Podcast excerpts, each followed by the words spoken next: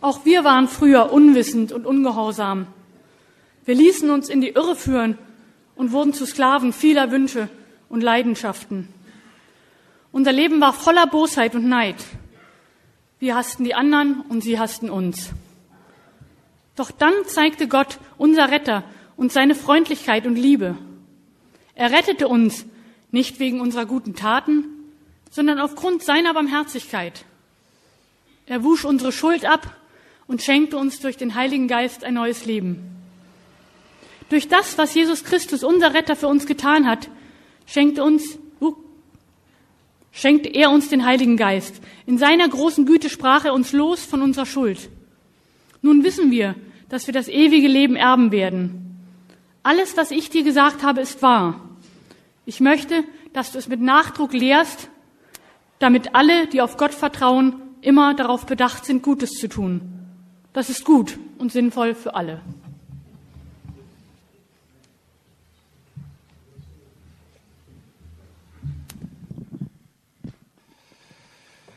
Ja, ihr habt gehört, das soll ich jetzt mit Nachdruck lehren. Das ist gut für alle. Also, ich hoffe für mich und für euch und für alle, die das noch hören werden. Warum ist die gute Nachricht so gut? Der Titel dieser Predigt und das ist auch so die Frage, die mir bei diesem Text gekommen ist. Steht, steht in Titus, also es ist ein Brief, den der Apostel Paulus einer der Mitbegründer des christlichen Glaubens, derjenige, der die christliche Botschaft weit verbreitet hat. Und das ist ein Brief, den er an einen jungen Mitarbeiter schreibt und einen Mitarbeiter, der, wir würden heute wahrscheinlich sagen, einfach Gemeinden gründet. Also jemand, der dabei ist, Menschen anzuleiten, Menschen zu unterrichten, die erst gerade angefangen haben vom Glauben zu hören oder eben gerade neu Christen geworden sind und denen versucht er eben zu erklären, worum es im christlichen Glauben geht.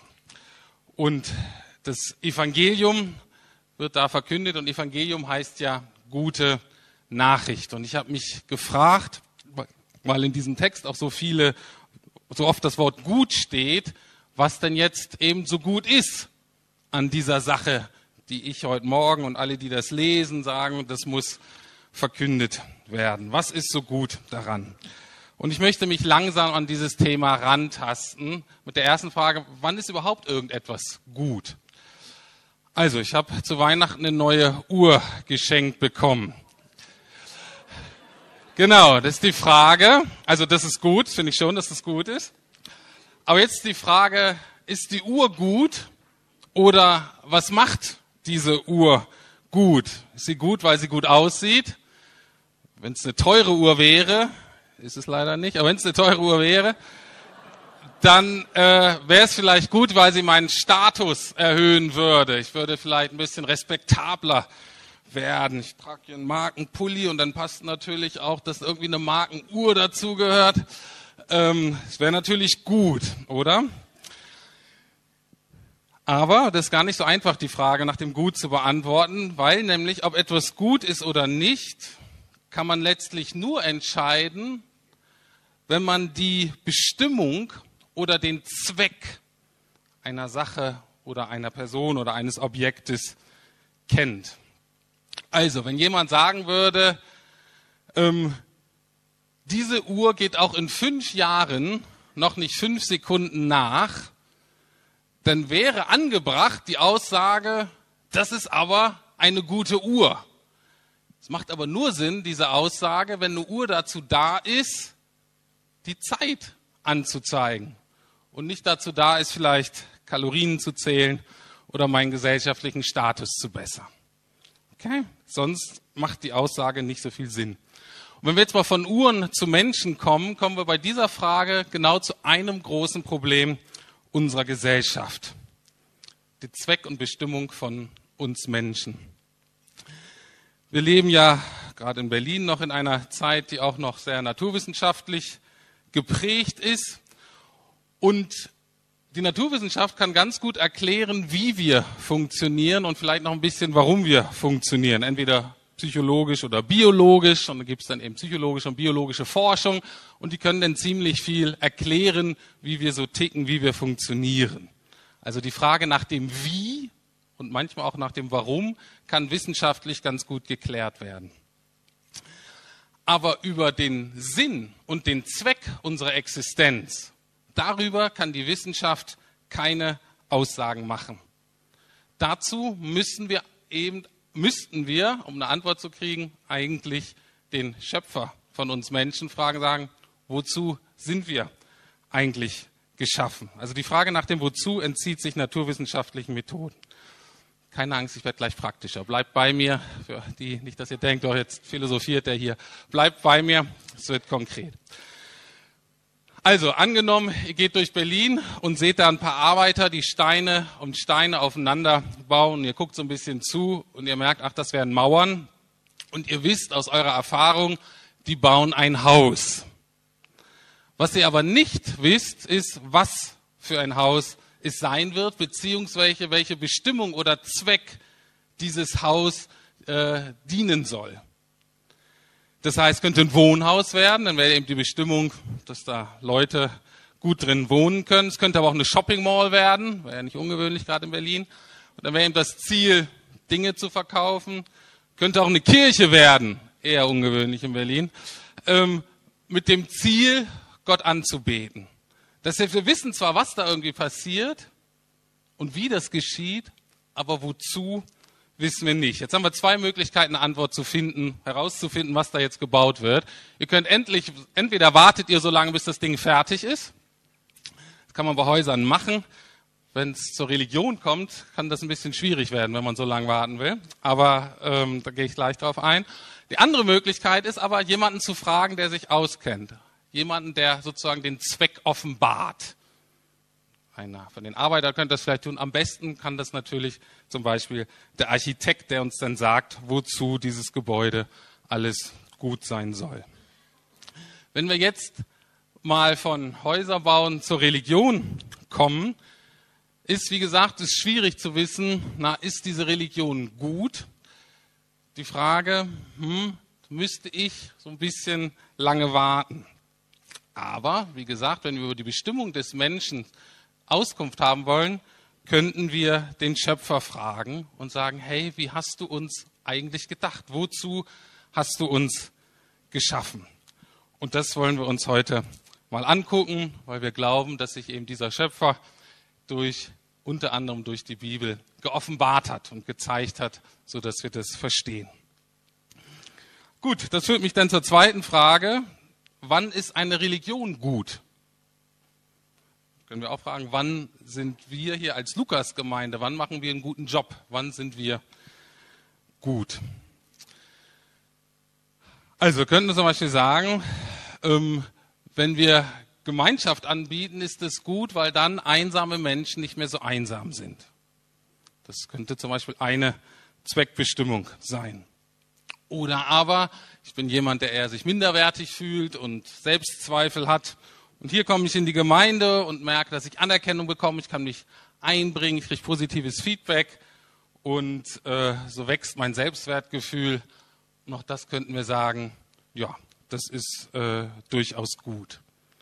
Es ist für mich die Frage, ja, das ist zweifellos gut, ist das wirklich das Gute der guten Nachricht? Ist das das Entscheidende, worum es geht? Weil das Problem ist, dass wir da sehr von unseren Bedürfnissen ausgehen und gucken, es ist gut, wenn die irgendwie befriedigt werden. Ich würde vorschlagen, wir gehen eher von unserer Bestimmung aus und gucken, ja, wozu sind wir eigentlich geschaffen worden? Ich bin davon überzeugt, wenn wir das leben, werden im Nachhinein auch unsere Bedürfnisse befriedigt. Ähm, andersrum ist es nicht unbedingt so. Also, wozu sind wir geschaffen? Was bedeutet es, Mensch zu sein? Ich gebe euch mal zwölf Sekunden äh, könnt ihr kurz über die Frage nachdenken. Wozu sind wir geschaffen? Was glaubt ihr? Nehmt mal an, es gibt einen Gott und der hat irgendwie, wie nun immer, okay, wie nun immer, ruhig, Regina, okay? Jetzt bin ich dran. Wir können nachher drüber reden. Also, wozu sind wir geschaffen? Was bedeutet es, Mensch zu sein? Also, gibt es natürlich viele Antworten drauf. Wir sind geschaffen, um zu lieben, zum Beispiel oder um Gott anzubeten. Das stimmt alles. Aber ich möchte die Frage mal ganz grundlegend heute beantworten. Was wir brauchen, wozu wir geschaffen sind, zuerst allemal, ist Leben. Wir müssen leben. Oft sind die offensichtlichsten Antworten die Antworten, auf die wir nicht kommen.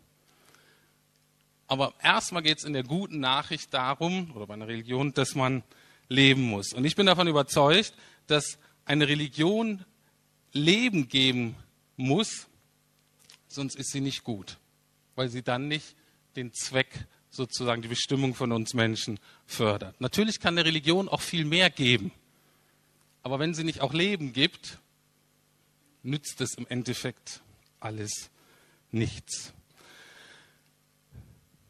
So, und jetzt kommt der Titus rein und beantwortet diese ganz zentrale Frage. Titus 3, Vers 3 bis 7, Verse 3 bis 7 ist ein Satz im Griechischen. Das ist so ein typischer Mördersatz, wenn man den liest, der ist total kompakt und äh, sehr, sehr äh, dicht. Und die Ausleger gehen davon aus, dass es daran liegt, dass diese bei uns fünf Sätze sozusagen die Zusammenfassung des christlichen Glaubens war. Dass das so kompakt war, dass das das war, was Titus allenjenigen, die an Gott angefangen haben, an Gott zu glauben oder die davon hören, dass es ist, das ist sozusagen der Kern. Den sollst du vermitteln. Und deswegen sagt er in Vers 8, das Wort ist gewiss und ich will, dass du auf diesen Dingen fest bestehst. Also was jetzt gleich kommt, ist etwas, wovon Paulus sagt, auf diesen Dingen musst du bestehen. Die sind so zentral, kannst du nicht sagen, naja, das ist jetzt nicht ganz so wichtig oder das verschieben wir mal für zehn Jahre. Das ist ganz, ganz zentral. Damit die, welche Gott geglaubt haben, Sorgen trage, tragen, gute Werke zu betreiben. Was diese guten Werke dann sind, das gucken wir uns nächste Woche an, aber heute gucken wir uns mal die Grundlage an. Und da ist meine erste Antwort aus diesem Text. Wann ist eine Religion gut? Eine Religion ist gut, wenn sie Rettung bringt. Also, eine gute Religion bringt Rettung. Ich nehme mal die zentralen Verse da aus der Mitte. Ich habe das so ein bisschen zusammengekürzt, aber in den Versen 4 bis 6 steht, doch dann ist die Güte Gottes, unseres Retters, und seine Liebe zu uns Menschen sichtbar geworden und er hat uns gerettet. Das ist durch die erneuernde Kraft des Heiligen Geistes geschehen, den Gott durch Jesus Christus, unseren Retter, in reichem Maß über uns ausgegossen hat. Jetzt gucken wir uns mal das Wort Rettung an. Wenn es so zentral ist, ist es gut, wenn wir das mal auseinandernehmen. Das Wort hat eine breite Bedeutung. Das kann Hilfe bedeuten, kann auch Rettung aus der Not bedeuten oder kann Heil bedeuten. Ich möchte mal alle drei Aspekte durchgehen. Also, Gott rettet uns dann, ich könnte sagen, rette mich vor der Schwiegermutter oder rette mich vor dem Besuch, so vielleicht so Schoß wird, aber das meint es hier nicht, sondern ähm, aber eben schon praktische Hilfe. Also zum Beispiel, Gott hilft uns in unserer Einsamkeit, wenn wir merken, ich bin allein und Gott hilft, und dann können wir sagen, Gott rettet uns aus unserer Einsamkeit, er hilft uns da. Bei dem Wort Rettung heißt es eher so, das ist Not, Rettung in letzter Sekunde. Und häufig wird das Wort Rettung im Neuen Testament auch mit Gesundheit und Heilung, körperliche Heilung in Verbindung gebracht. Das heißt, da könnte man sich gut vorstellen, jemand, der todkrank ist und dann in letzter Minute noch gesund wird. Der wird doch gerettet. Das ist eine andere Bedeutung dieses Wortes. Und die zentralste oder tiefste Bedeutung dieses Wortes ist eben bezogen auf Heil. Und Heil meint unsere Beziehung zu Gott. Weil Gott unsere Lebensquelle ist, weil Gott Leben ist, muss man irgendwie mit Gott in Verbindung sein, damit man eben Zugang zu dieser Lebensquelle hat. Ist diese Verbindung gestört, dann gibt es eben kein Leben, dann sind wir getrennt von der Lebensquelle und dann sterben wir. Und das ist letztlich die Not des Menschen, ich hoffe, da stimmen wir alle überein, dass wir sterben und dass wir sterblich sind. So letztlich im Schatten des Todes leben. Und das ist die letzte Not, aus der das Evangelium, gute Nachricht uns retten möchte. Jetzt ist die Frage, brauchen wir so eine Religion? Ich möchte es ganz bewusst mal ähm, auch außerhalb unserer Gemeinderäume hier bedenken, braucht diese Gesellschaft so eine Religion? Will die Gesellschaft, will Berlin so eine Religion? Ich würde sagen ja und nein. Wir sind immer dann willkommen, wenn wir die Hilfsfunktion übernehmen. Also auch die Berliner, auch wahrscheinlich der Senat sogar oder Teile des Senates und Institutionen und vielleicht auch Freunde und Bekannten von uns. Wenn wir eine gute Funktion erfüllen, das heißt, wenn Religion hilft, die Ziele der Gesellschaft zu erreichen, dann ist sie gut und willkommen. Also zum Beispiel, es gibt ja viele Menschen in Berlin, die psychisch angeschlagen sind. Und es gibt mittlerweile viele Studien, dass der christliche Glaube, zumindest wenn er ein freier Glaube ist, ähm, eine Ressource ist, eine positive Ressource, die sich positiv auf das psychische Wohlbefinden und auf die seelische Gesundheit der Menschen auswirkt. Und da sagt die Gesellschaft, ja, das ist gut, das ist eine gute Religion, die hilft dabei. Das finden wir in Ordnung. Oder wie gesagt, wenn äh, in Berlin gibt es viele einsame Menschen und wenn die Kirche sich dann um die einsamen Menschen kümmert und wir das als Senat nicht machen müssen, dann ist das auch gut. Diese Art von Religion wird äh, geschätzt. Diese Art von Rettung wird gewollt. Wenn wir aber die nächsten Level angucken, und ganz besonders, wenn es sowas geht wie Rettung und Heil, wenn wir sowas sagen wie, du brauchst Jesus, weil du sonst kein Leben hast, dann wird es schwierig. Dann denken die Leute vielleicht, naja, das du vielleicht in Afrika erzählen, wo die Leute verrecken und sonst nichts haben. Aber wir hier, nee. Wenn wir das sagen, werden wir in der Regel in Berlin belächelt oder vielleicht sogar verachtet. Solch eine Religion ist nicht gut. Solch eine Religion ist vielleicht sogar gefährlich. Die sollte auf alle Fälle nicht gefördert werden. Und machen wir uns nichts vor, dieser Aspekt war fast nie populär. Der war auch damals nicht populär im römischen Reich, als das geschrieben wurde. Aber das war schon immer Zentrum der christlichen Botschaft. Und heute ist es mir ein Anliegen, euch zu zeigen, dass wir uns dieses Aspektes nicht schämen müssen. Weil die Botschaft in der Tat so gut ist, die wir zu verkünden haben, dass es sich lohnt. Es ist Zeitverschwendung, sich dafür zu schämen. Und das führt mich zum nächsten Punkt. Eine gute Religion bringt nicht nur Rettung, das heißt, sie rettet nicht nur von was Negativem, sondern eine gute Religion muss auch in etwas Positives hineinretten. In etwas Gutem hineinretten. Und das ist der vierte Punkt. Eine gute Religion bringt neues Leben. Wenn man so redet, dann wird es eben schwierig.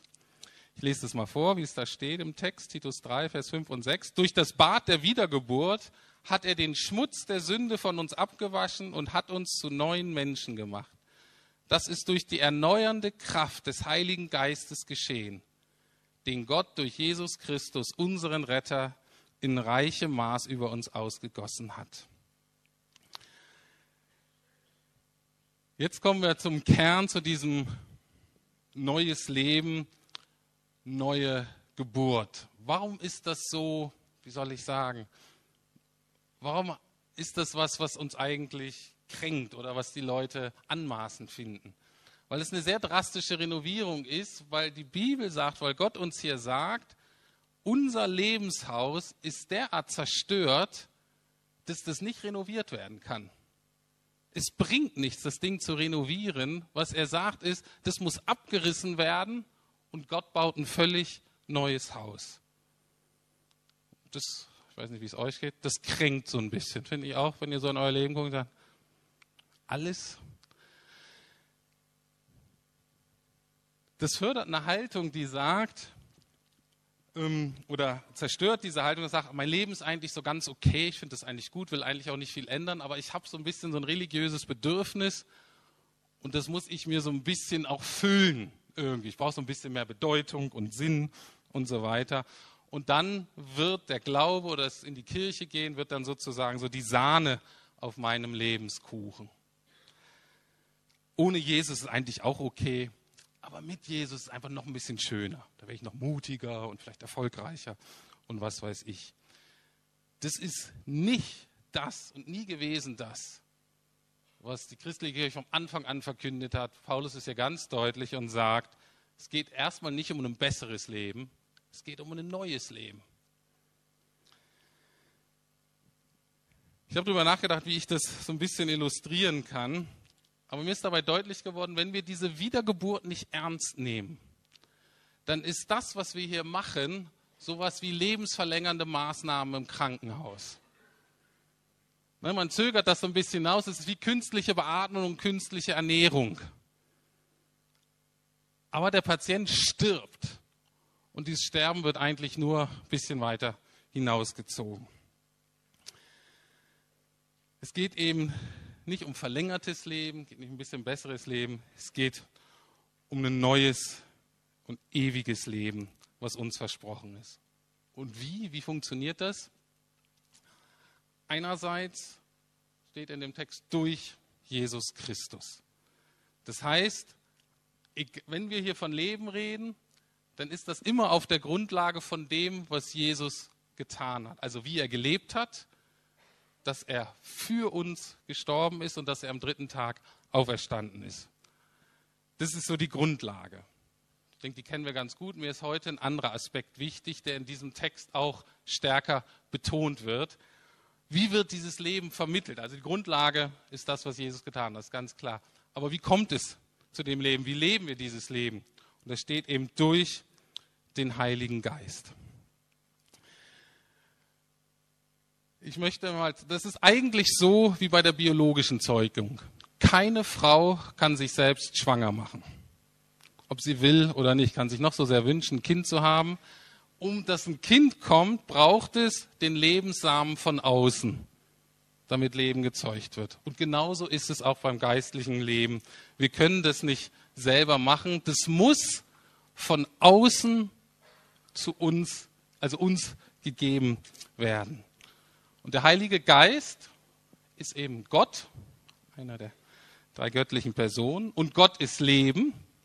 Und der Heilige Geist ist sozusagen Gott in uns, Leben in uns. Ohne Heiligen Geist eben kein Leben. Und jetzt wird es spannend in diesem Text. Um zu verstehen, welche große Lebenskraft der Heilige Geist hat, müssen wir uns jetzt hier das Wort für Wiedergeburt anschauen. Das ist mir auch bei der Predigtvorbereitung erst aufgefallen und so ein bisschen rumgehört habe bei Leuten, die den Text noch besser verstehen als ich. Und da ist was ganz Erstaunliches ähm, bei rausgekommen. Dieses Wort für Wiedergeburt wird nur einmal noch genommen im Neuen Testament. Und zwar benutzt Jesus dieses Wort, als er, von seinen als er seinen Freunden und Schülern erzählt, was am Ende der Tage betrifft. Und das Wort Wiedergeburt war anscheinend ein Begriff, den die stoischen, stoischen Philosophen benutzt haben. Die Stoiker waren eigentlich recht ähnlich, ich glaube, wie die meisten hier von uns oder Deutschen. Die Geschichte geht eigentlich nirgendwo hin. So ein Kommen und Gehen, das ist zyklisch, mal geht's besser, mal geht's schlechter. Aber die Stoiker glaubten, dass immer mal wieder in der Geschichte die ganze Welt durch ein großes Feuer sozusagen zerstört wird und dann wieder so ein Neustart geschieht. Immer mal wieder, immer mal wieder. Und das wurde eben Wiedergeburt genannt. Und Jesus sagt, okay, das ist ein interessantes Konzept. Bei Jesus ist aber nicht so, dass er sagt, das passiert immer mal wieder, sondern er nimmt diese Erneuerung, diese Wiedergeburt geschieht eben dann, wenn ich wiederkomme. Und das ist so das Ziel der Geschichte im christlichen Glauben. Und in diesem Zusammenhang benutzt Jesus dieses Wort. Ich lese mal vor, steht in Matthäus 19, Vers 28. Jesus sprach zu ihnen, also zu seinen Freunden und Schülern, wahrlich, ich sage euch, ihr, die ihr mir nachgefolgt seid, auch ihr werdet in der Wiedergeburt, ich habe hier in Klammern geschrieben, Wiedergeburt der Welt, das wussten die, das wissen wir ja nicht, wenn wir das lesen, in der Wiedergeburt der Welt, wenn der Sohn des Menschen auf seinem Thron der Herrlichkeit sitzen wird, auf zwölf Thronen sitzen und die zwölf Stämme Israels richten. Was genau heißt hier mit den Thronen, ist jetzt nicht so wichtig. Der Punkt ist nur, das war klar, das ist der Zeitpunkt, wenn Jesus wiederkommt als König, als mächtiger, als herrlicher König der Welt und dann sein Reich aufrichten wird. Und zwar mit seinem Leben. Ein Reich, in dem es keinen Tod mehr gibt, ein Reich, in dem es keine Krankheit mehr gibt, ein Reich der Friede und der Gerechtigkeit. Das sagte er. Auf diesen Moment deutet er hin. Und jetzt macht Paulus was ganz Ungeheuerliches. Dadurch, dass er den Begriff, den Begriff Wiedergeburt hier benutzt,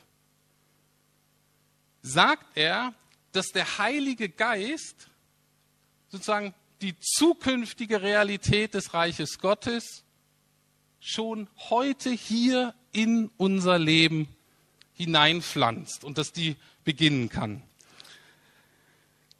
Ähm, Tim Keller hat eine interessante Illustration. Er sagt, der Heilige Geist nimmt uns eigentlich mit auf eine Zeitreise. Und der Heilige Geist beamt uns eigentlich in eine Realität, die in der Zukunft liegt. Eine Realität der absoluten Wiederherstellung und der absoluten Gegenwart Gottes und der absoluten Heilung. Nur der Unterschied ist bei dieser Zeitreise nicht, dass wir dahin gehen, sondern dass Gott uns durch den Heiligen Geist sozusagen entgegenkommt und wir diese Realität erleben dürfen und erleben sollen. Also diese heilende, wiederherstellende Gegenwart Gottes. Und dieses neue Leben und damit die Heilung und Wiederherstellung beginnt eben zu diesem Zeitpunkt, beginnt, ist noch nicht fertiggestellt, aber beginnt zu dem Zeitpunkt, wenn wir anfangen zu glauben. Und glauben heißt in diesem Sinne, wenn wir unser altes Leben austauschen und sagen, das bringt nichts und wir das neue Leben annehmen, was Jesus für uns bereithält. Kurze Pause. Ist es gut? Habe ich euch abgehängt? Ist es, ist es zu viel? Ideal. Genau, ganz genau. Das ist eigentlich die, die Reaktion darauf. Die Reaktion ist, dass es eigentlich zu gut ist, um wahr zu sein. Die Botschaft ist, das kann ich nicht glauben. Und ich versuche das nächste Woche noch ein bisschen mehr zu erklären, wie man dem Heiligen Geist Raum gibt. Das Problem ist erstmal, dass wir, wenn wir sowas hören, normalerweise sofort auf uns gucken und sagen, das kann doch nicht sein, ich habe das nicht, die anderen haben das auch nicht, was ist los? Und dann wird es noch schlimmer, wenn wir auf, auf die Suche nach Schuldigen gehen. Na, wer hindert das hier? Das ist nicht, wie wir diesem Heiligen Geist Raum geben. Das Erste ist zu sagen, das ist ja unglaublich, mindblowing, das heißt, man kann das einfach nicht fassen. Und das Zweite ist aber zu sagen, aber ich sage, das ist eine Wahrheit des Wortes Gottes. Und der nächste Schritt ist, dazu möchte ich alle ermutigen, wenn es wahr ist, möchte ich diese Wahrheit lieben lernen. Wie jede Wahrheit im Worte Gottes. Wir sind viel zu schnell dabei zu sagen, kann ich das umsetzen? Das ist nicht der erste Punkt. Der erste Punkt bei Wahrheit ist, lieb ich die? Ist es das, von dem ich weiß, das brauche ich, danach sehne ich mich. Und erst dann, wenn wir es wirklich lieben und begehren, kann man gucken, okay, was heißt das jetzt praktisch? Und das möchte ich das nächste Mal dann eben zeigen. Aber es geht um Leben, es geht um neues Leben und, und das ist der fünfte Punkt, es geht um ewiges Leben. Also eine gute Religion bringt neues Leben, eine gute Religion bringt ewiges Leben. In Vers 7 steht, in seiner großen Güte sprach er uns los von unserer Schuld. Nun wissen wir, dass wir das ewige Leben erben werden. Das ist eine Grundaussage im Neuen Testament. Wer an den Sohn glaubt, hat ewiges Leben. Schon jetzt, nicht erst in der Zukunft. Das ist oft ein Missverständnis, wenn wir ewiges Leben denken, denken wir an Himmel und dann denken wir auch gleich an irgendwelche Wolken, Engel und irgendwas, was nicht mit unserem Leben zu tun hat. Ähm, das ist nicht das, was, der, was die Bibel mit dem Begriff ewigen Leben meint. Das Bild der Geburt zeigt ja, dass es darum geht, dass Leben gezeugt wird Und wie bei einem Kind ist, wenn sich das gesund ist, wird sich dieses Leben eben nach und nach entwickeln. Das wird wachsen. Und das ist genau das Bild. Dass dieses ewige Leben in uns gepflanzt ist, klein anfängt und dann wachsen darf. In unserem Leben geht es rauf und runter, mal ist stärker, mal ist weniger stark und so weiter. Aber eigentlich ist das die Logik. Etwas, was anfangen und was dann wachsen kann. Also, der Ausdruck ewiges Leben beinhaltet nicht hauptsächlich eine zeitliche, sondern eine qualitative Komponente. Nochmal anders ausdrücken, und ich weiß, es hört sich an, als ob das zu gut ist, um wahr zu sein. Und ich würde mich auch nicht trauen, das zu sagen, wenn ich nicht zutiefst davon überführt wurde in den letzten Jahren, dass das genau das ist, was die Bibel macht, das Neue Testament. Wenn von ewigem Leben gesprochen wird, heißt es, dass Gott die Qualität von Leben mit uns teilen will, die er selber hat. Dieser Lebenskeim ist in uns hineingelegt und hat die Kraft, immer weiter zu wachsen zu der Qualität von Leben, die Jesus dann herstellen wird, wenn er wiederkommt. Alles Böse, alles Schlimme überwunden ist. Das ist das, was mit ewigem Leben gemeint ist. Ist das eine gute Religion? Ist das eine gute Nachricht? Amen. Und jetzt die Frage, was bedeutet das für uns ganz konkret? Und ich möchte jetzt sowohl die ansprechen, die vielleicht neu sind im Glauben oder denken, na, ich bin gerade so am Orientieren, hören wir das mal an. Und auch für diejenigen von uns, die eigentlich schon länger irgendwie dabei sind. Wenn wir uns immer wieder mit dem Evangelium beschäftigen, wenn wir das mehr und mehr darüber nachdenken, müsste in uns eigentlich folgender Prozess anfangen, dass wir merken, die Wünsche, die ich ursprünglich hatte, bevor ich glaub, äh, gläubig wurde, das, was ich mir gewünscht habe, was mir der Glaube bringt, ist viel zu wenig und zu gering im Vergleich zu dem, was Gott wirklich im Angebot hat. Weil wir hatten keine Ahnung. Und ich mache keinen einen Vorwurf, der hier Anfang kommt und denkt, das und das will ich von Gott und ich will dir nur sagen, das ist so viel besser. Ich möchte mal ein paar Beispiele machen. Natürlich kommt man erstmal hierher und sagt, ich möchte, ich komme ja nur in die Kirche hier und höre mir das mal an, weil ich meine Lebensqualität erhöhen möchte. Das ist gut für den Beginn. Gott sagte aber, hör zu, es geht nicht um dein Leben zu verbessern, ich gebe dir ein neues Leben. Das ist das Angebot. Wir alle, bewusst oder unbewusst, kommen zu Gott, weil wir hoffen, dass er uns bei der Erreichung unserer Ziele hilft. Wir haben gewisse Ziele im Leben, denken, die sind gut, und wir merken aber, wir sind schwach, wir sind ungeduldig, wir sind undiszipliniert, wir sind dumm. Wir erreichen die Ziele nicht und sagen, ah, da ist ja große Hilfe. Und dann nehmen wir Gott und beten und sagen, hilf du mir bei der Erreichung meiner Ziele. Und Gott sagt, hör zu, ich will dir vollkommen neue Ziele schenken. Bin ich dazu da, deine alten Ziele mit dir zu erreichen? Zumindest nicht alle, vielleicht manche. Eigentlich will ich dir neue Ziele geben. Wir kommen, weil wir hoffen, dass unsere Identität und unser Selbstwert etwas aufpoliert werden und hoffentlich irgendwann verstehen wir, dass wir eine ganz neue Identität bekommen. Völlig neue Dimension. Kind Gottes, geliebtes Kind Gottes, Mitarbeiter Jesu. Man hätte mir das jemand vor 20 Jahren gesagt, du spinnst, du hast hier gar nicht, gar keine Kategorien dafür. Und jetzt merke ich, wow, das ist meine neue Identität, das ist so, wie Gott mich sieht. Super. Und noch, wir kommen auch in die Kirche, um unsere schlechten Taten zu bekennen. Wir haben ein schlechtes Gewissen, wir haben gemerkt, dass Dinge falsch gelaufen sind in unserem Leben und wir bekennen die dann. Das ist auch super, ist auch genau richtig, ist auch ganz wichtig. Aber ich hoffe, nach der Zeit merkst du, dass du auch Vergebung brauchst für deine vermeintlich guten Taten und für das, was eigentlich, wo du dachtest, das waren die besten Werke in meinem Leben. Und du merkst, es war ja doch nichts, weil die doch wahrscheinlich meine Werke waren, um meine Ziele zu erreichen. Das ist im Angebot, das ist radikal und das ist radikal gut. Das ist die gute Nachricht, das ist eine gute Religion. Jetzt natürlich noch die Frage, warum ist Gott so gut zu uns? Wir sind ja misstrauisch. Wir haben ja gelernt, naja, selbst wenn das so was Gutes ist, da muss doch irgendein Haken sein. Warum ist Gott so gut? Und das ist jetzt der letzte Punkt. Eine gute Religion entspricht einer guten Motivation. Wir alle wissen, dass Dinge, die, wie Peters Beispiel, ne, nach außen sah das gut aus, innerlich wusste er, naja, es sind noch ganz andere Motivationen dahinter. Welchen Grund hatte Gott, uns zu retten? Was hat ihn motiviert? Die waren zwar zu dritt da in der Ewigkeit, aber vielleicht war es dem mittlerweile doch ein bisschen langweilig zu dritt. Ne, und haben gesagt, jetzt brauchen wir aber ein bisschen Leben hier in der Bude und dann machen wir Menschen. Oder vielleicht haben wir gesagt, Mensch, wir wollen hier nicht alles alleine machen, wir brauchen ein paar Diener, die uns hier helfen.